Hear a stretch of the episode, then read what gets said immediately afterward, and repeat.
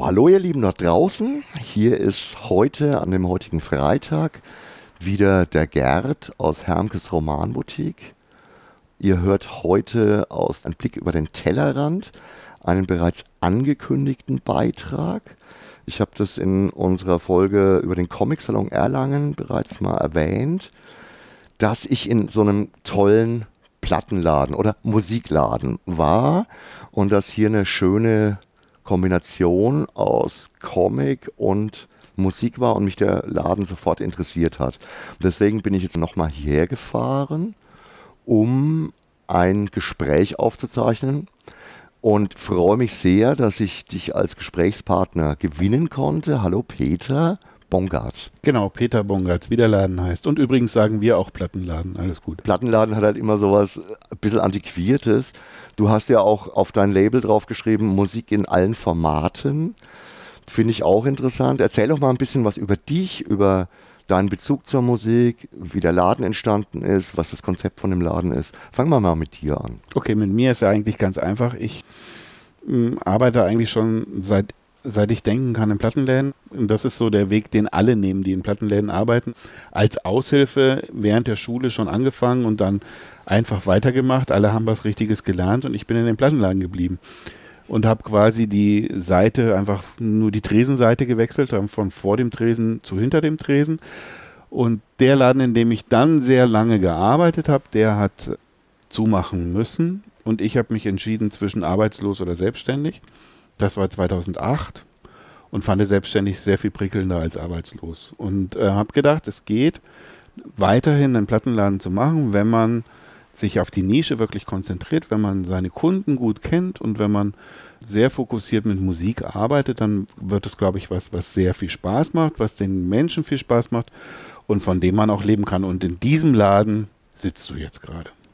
Das ist wunderbar. Es ist ein relativ kleiner Laden und es wirkt jetzt auf den ersten Blick auch nicht so, als ob du extrem viel Ware im Laden hättest, sondern eher ausgewählt, gezielt. Äh, hauptsächlich sehe ich schon klassische Tonträger, aber ich habe auch gesehen, du hast Bücher. Wir haben damals ja selber eins gekauft, auch ganz witzig mit Genau, weil wir haben halt dann, hm, ich sage jetzt mal Bücher, die musikrelevant sind oder wenigstens popkulturrelevant, weil das natürlich dieselben Menschen anspricht. Und das Wort, was ich gerne wähle für die Geschichte, ist kuratiert. Das ist immer das, was ich am liebsten mag, wenn ich irgendwo bin. Wenn ich Radio höre, mag ich, wenn jemand eine gute Sendung kuratiert hat und wenn jemand, wenn ich im Museum bin, mag ich, wenn die Ausstellung gut kuratiert ist und so mag ich auch Läden. Also wenn diejenigen, die den Laden bestücken, eine gute Vorstellung von dem haben, was sie da eigentlich tun, wen sie ansprechen wollen und wie das dann nachher auch zusammenpasst. Und das ist, was wir versuchen zu tun und ja, ich glaube, dass wir das eigentlich auch ganz gut hinkriegen. Jetzt hast du mir gerade noch einen kleinen Hinweis für die nächste Frage gegeben, nämlich Popkultur und da gehören ja Comics auch mit dazu, eindeutig. Mein Aufhänger war ja, dass ich eben am zum Comic-Salon das erste Mal hier war. Und da gab es diese Combo aus dem Mogamobo Comic-Magazin und Musik hier. Wie kam es denn dazu? Wie kamst du mit den Jungs und Mädels zusammen? Gibt es da schon längere Kontakte oder ist das? Nee, also zu Mogamobo gab es überhaupt keine Kontakte, aber wozu es natürlich Kontakte gibt und ich glaube, das kennt jeder, der äh, einen kleinen Laden führt und der so ein bisschen über den Tellerrand rausgucken kann, es gibt natürlich Kontakte zum Kulturamt in Erlangen. Schon ganz banal, weil ähm, die Hälfte des Kulturamtes Kunden sind bei mir. Mhm. Und so ist mal, also deswegen gibt es diese Kontakte und die Mogamobo-Leute, die haben mit dem Kulturamt gesprochen und haben gesagt, ah, sie haben dieses Projekt mit den äh, Greatest Hits in Comic, also Greatest Musik-Hits in Comic-Songs. Und sie haben sich überlegt, ob sie im Comic-Salon einen virtuellen Plattenladen aufbauen, in dem sie dann diese Comics präsentieren. Woraufhin das Kulturamt gesagt hat, ja, das können wir so machen, aber wir könnten es doch auch einfach in einem Plattenladen machen.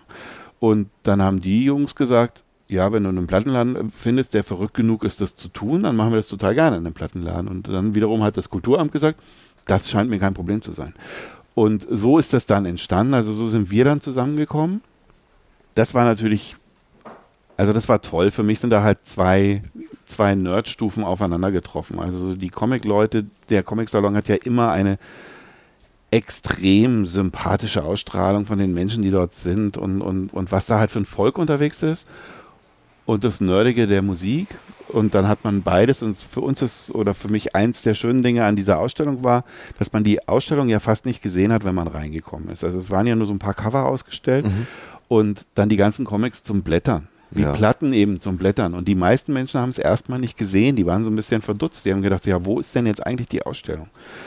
Und dann habe ich gesagt, ja, wie Platten zum Blättern. Dass sie es überhaupt anfassen durften und all diese Dinge, das fanden sie alle total toll, dass es nicht nur so zum Gucken war. Und so ist eben auch Plattenladen, der ist ja nicht nur zum Gucken. Also wir sind kein Museum, sondern wir sind ja ein Laden. Und so war das mit der Ausstellung auch. Und so ist das zusammengekommen. Und wir haben ja Comics, ja, also wenn, wenn es ein neues Bowie-Comic oder ein neues Rolling Stones-Comic, also wenn es musikrelevant wird, dann haben wir das. Ansonsten sind wir ja kein Comicladen muss man sich halt auch wieder mit auskennen. Wir kennen uns wirklich aus mit Musik, mit Comics nur so bedingt. Ich finde es eine unglaublich schöne Synergie, die da entstanden ist.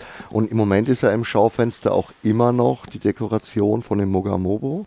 Da ist ja nicht mehr viel. Da hängt jetzt ja nur noch das Plakat. Genau. Und das wird jetzt auch irgendwann verschwinden. Aber wir sind sehr stolz, dass wir das gemacht haben. Es war eine total schöne Zusammenarbeit. Und das ist vielleicht ein bisschen der Grund auch, warum man überhaupt all das macht, sind ja diese Zusammenarbeiten, die so aus dem Nichts entstehen und völlig neue Türen öffnen. Das ist immer toll. Also das macht Spaß. Das war jetzt unglaublich schön gesagt und es ist natürlich äh, Wasser auf meine Mühlen, weil ich sage, das ist ja auch schon immer so mehr Zusammenarbeit unter den kleinen, unter den Nerdgruppen und ich meine, es sind, du hast es selber schon gesagt, es sind ja wirklich zwei extrem Nischen-Nerdgruppen, also sowohl die Comicleser, Comicsammler als auch die Plattenkäufer, Plattensammler. Ich meine, der Standard streamt. Sagt man ja. Ja, ist so.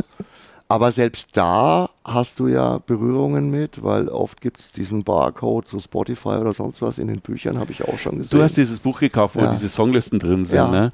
ja äh, tatsächlich ist das eine ganz spannende Geschichte, weil ich dieses Buch gesehen habe und ich fand es extrem spannend.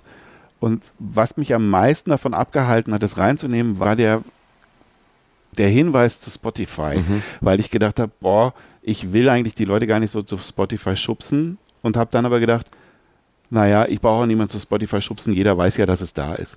Also die sind ja nicht von mir abhängig zu sagen, guck mal, was es da gibt. Und diesen Weg zu nehmen in diesem Buch, diese Listen, also Listen ist ja was, ich weiß nicht, wie es bei den Comics ist, aber bei den Plattensammlern spätestens seit High Fidelity, Listen sind ja quasi Lebenselixier. Also jeder macht ja irgendwie eine Liste von die besten Songs aller Zeiten oder die schönsten Platten, um in den Urlaub zu fahren oder was weiß ich was für Listen. Und jetzt diese Listen so zu machen wie in diesem Buch, kombiniert mit, ihr könnt es euch gleich anhören, ist natürlich schon auch geil. Das muss man jetzt einfach mal zugeben. Fand ich wirklich auch. Ich habe das echt genossen, auch auf der Rückfahrt im Auto dann gleich mal die ersten Listen anzuspielen und dazu die passenden Texte vorgelesen zu kriegen. Also ich war der Fahrer. Ich wollte gerade sagen, puh. Aber ich, ich finde es wirklich eine spannende Idee und ich sag mal, solange man Streamingdienste oder sowas nutzt, um irgendwie den Horizont zu erweitern, um Dinge kennenzulernen, ist es ja auch nicht das Problem und es wird auch den normalen Platten-Nerd oder den normalen Musikträger-Nerd nicht davon abhalten, sich dann trotzdem wieder Platten oder Musik zu kaufen, glaube ich. Also es kann ja auch eine Synergie sein kann es. Ich hoffe, dass ja, es eine ist. Ist meine Hoffnung auch immer. Jetzt kommen wir nochmal zu einer ganz, ganz anderen Frage. Und zwar sehe ich immer Metropolregion Nürnberg. Das ist ein riesiger Moloch und da gehört Erlangen ja eindeutig auch mit dazu. Das sind insgesamt äh, dreieinhalb Millionen Einwohner. Ja, ist so. Ich hab, ist das so? Ich habe hab das nachgeschaut. Okay. Erlangen selber, also Nürnberg hat eine halbe Million. Erlangen hat ungefähr wie Würzburg 110.000, glaube ich. Wie ist denn hier so die Location? Wie ist, wechselt sich das ab? Durchmischt sich das sehr stark? Gehen dann die Leute aus Erlangen nach Nürnberg einkaufen? Ist Erlangen autark? Erstmal ist Erlangen autark. Also okay. und die meisten Städte dieser Metropolregion sind autark. Fürth ist autark, Erlangen ist autark und natürlich ist Nürnberg autark. Durchmischen tut sich das dann, wenn es um Kultur geht, aber, und das ist nicht so richtig schön, tatsächlich hauptsächlich ist das eine Einbahnstraße. Das heißt, die Erlanger und auch die Fürther gehen nach Nürnberg, wobei Fürth und Nürnberg ist ja so eine alte Hassliebe, aber eigentlich ist es fast schon eine Stadt. Also ich meine, da gibt es ja gar keine Grenze mehr dazwischen. Aber die Nürnberger kommen eigentlich nicht nach Erlangen, weil Erlangen ist ja quasi Provinz. Also Nürnberg ist ja die gefeierte Großstadt und Erlangen ist die Provinz. Ich als Erlanger muss sagen, puh, verhaut ihr euch vielleicht auch ein bisschen, aber es ist so ein bisschen der Weg, den es nimmt. Ich habe Nürnberger Kunden, aber nur sehr wenige und die habe ich, weil es irgendwie eine persönliche Beziehung gibt. Oder es über jemand anders eine persönliche Beziehung gibt. Aber es gibt kaum äh, Nürnberger, die sagen, ah, wir gehen jetzt nach Erlangen zum Einkaufen. Die gehen nach Nürnberg oder gleich nach München.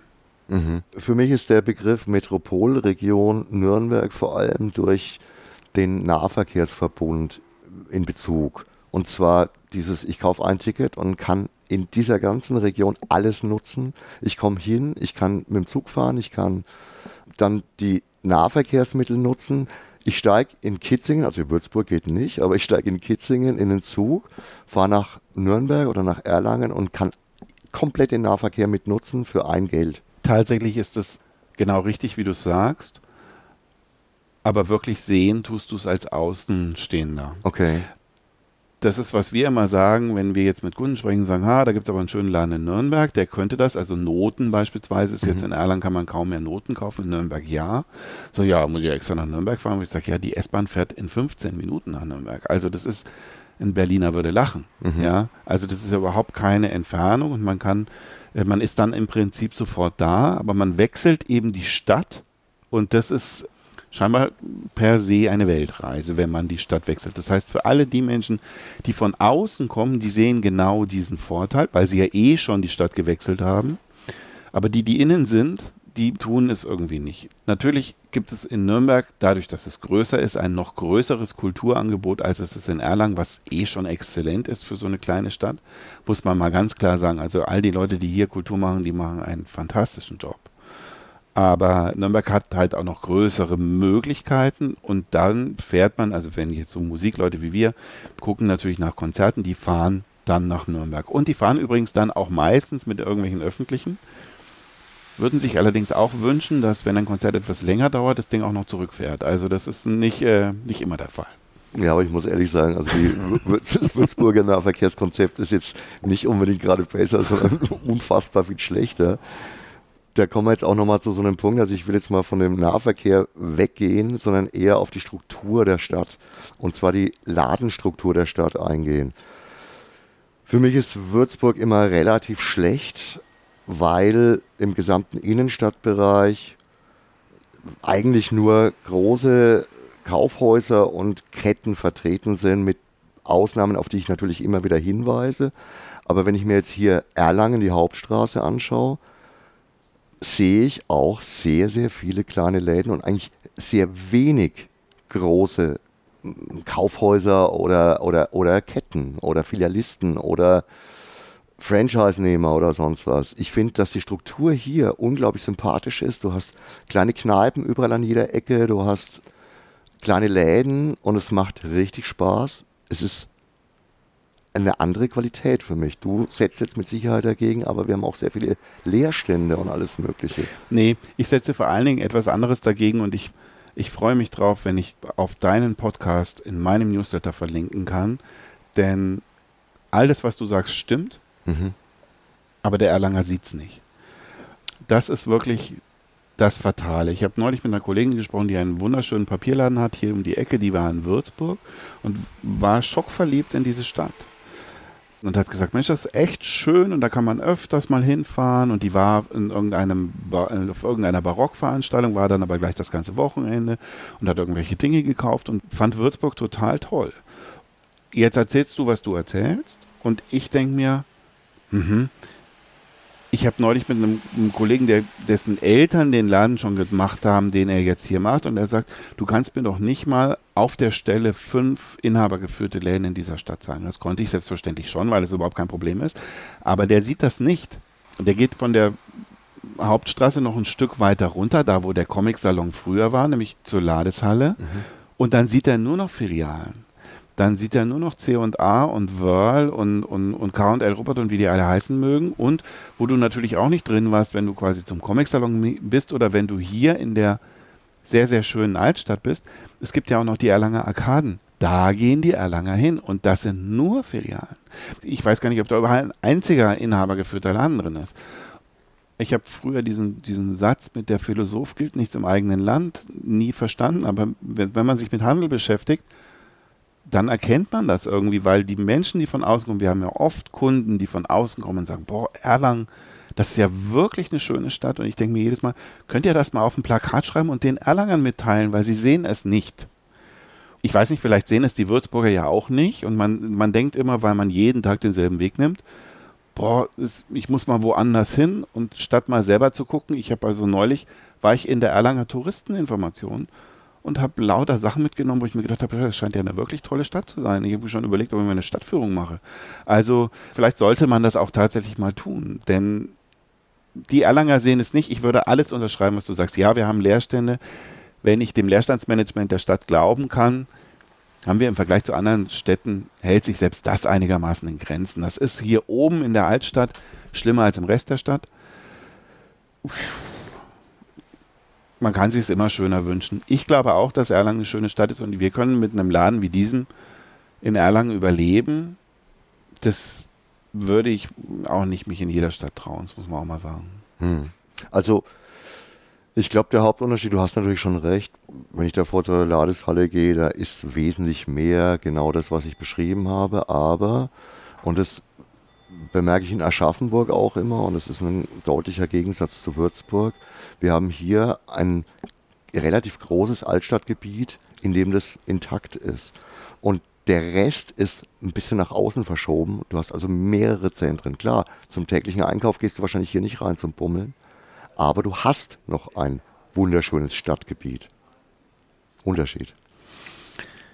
Ja, wie gesagt, also ich freue mich darauf, das zu linken und allen Erlangern, die, ähm, dass, dass sie das hören, dass sie das wahrnehmen und dass sie sich denken, vielleicht haben die Herren ja recht und ich gehe da mal wieder hin. Also ich hatte jetzt Kunden, die leben seit 30 Jahren in Erlangen und die waren zum Comic-Salon hier und haben gesagt, Mensch, ist das schön hier oben.